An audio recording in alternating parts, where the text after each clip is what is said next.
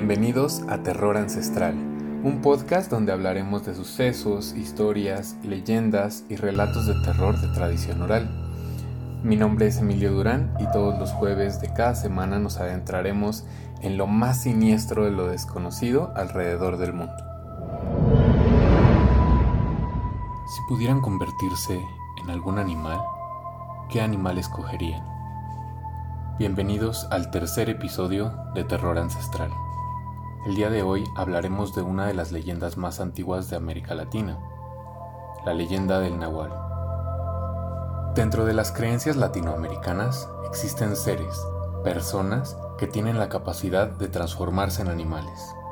Por un lado, está la creencia de que todos nacemos acompañados de un guía espiritual que representa nuestro carácter y rasgos generales con los de algún animal. Algunas personas llegan a un nivel espiritual capaz de materializarse con su guía espiritual y son conocidos como chamanes. Los nahuales, por otro lado, son conocidos como brujos o hechiceros que pueden cambiar su forma en la de cualquier animal manteniendo su conciencia humana. La palabra nahual proviene del náhuatl nahuali, que significa lo que es mi vestidura o piel, haciendo referencia a su habilidad de cambiar de apariencia física. Para las culturas ancestrales indígenas, los nahuales representaban sabiduría, liderazgo y poder. Sin embargo, con el paso del tiempo la figura del nahual ha pasado de ser vista como una habilidad positiva a ser una aberración, debido a todas las atrocidades que han cometido a través del tiempo. Se dice que los nahuales responden a su propia verdad y no se rigen por ningún código o ley social, los nahuales actúan tanto para hacer bien como para hacer el mal, con la misma indiferencia. De acuerdo con la creencia católica, son personas que han realizado magia y hechicería pactando con el diablo para poder tener dicha habilidad. Existen diversas teorías de cómo funciona la magia de los nahuales.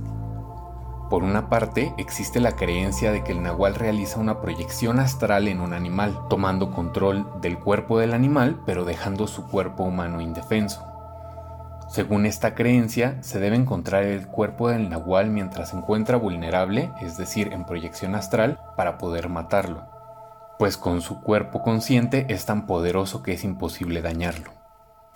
Hay otra teoría que dice que el cuerpo del nahual transmuta al cuerpo de un animal y que únicamente puede realizar esta transmutación durante la noche. Al salir el sol, el nahual regresará a su forma humana.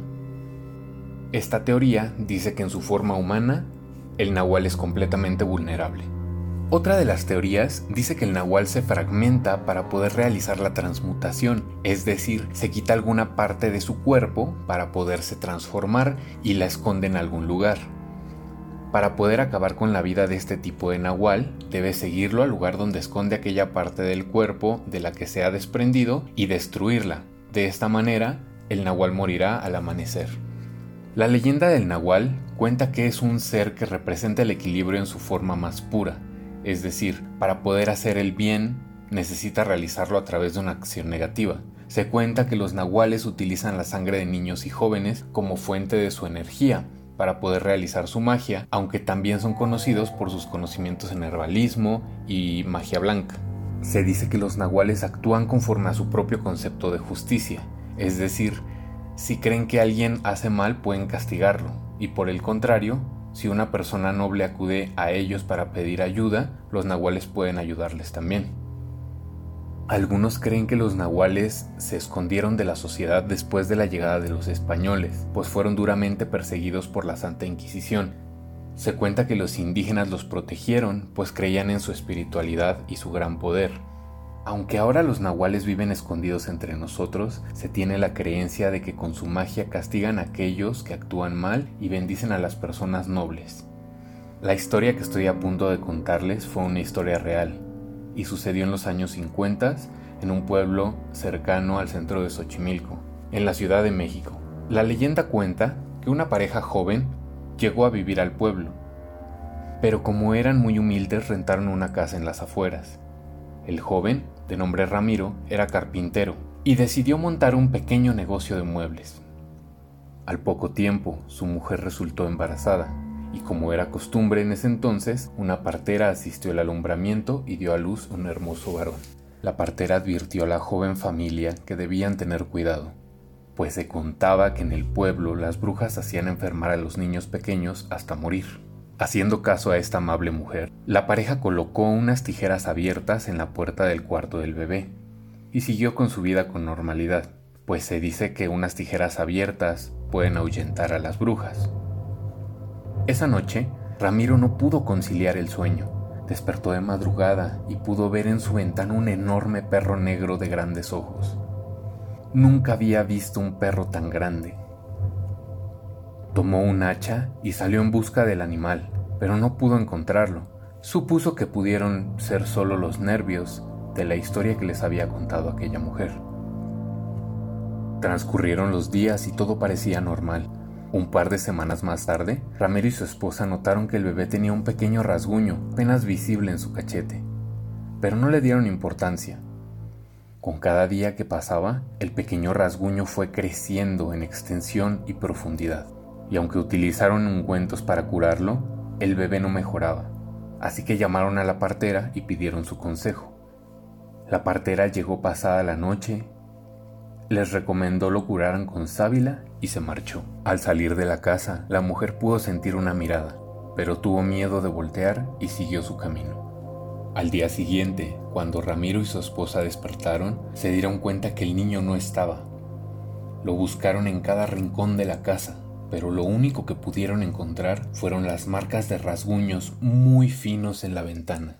Al salir de la casa, junto a la ventana encontraron el rastro de lo que parecían las patas de un perro, quizás un lobo. La mujer no paraba de llorar y Ramiro, inundado en desesperación, cogió su machete y siguió el rastro del animal. Iba decidido a matarlo.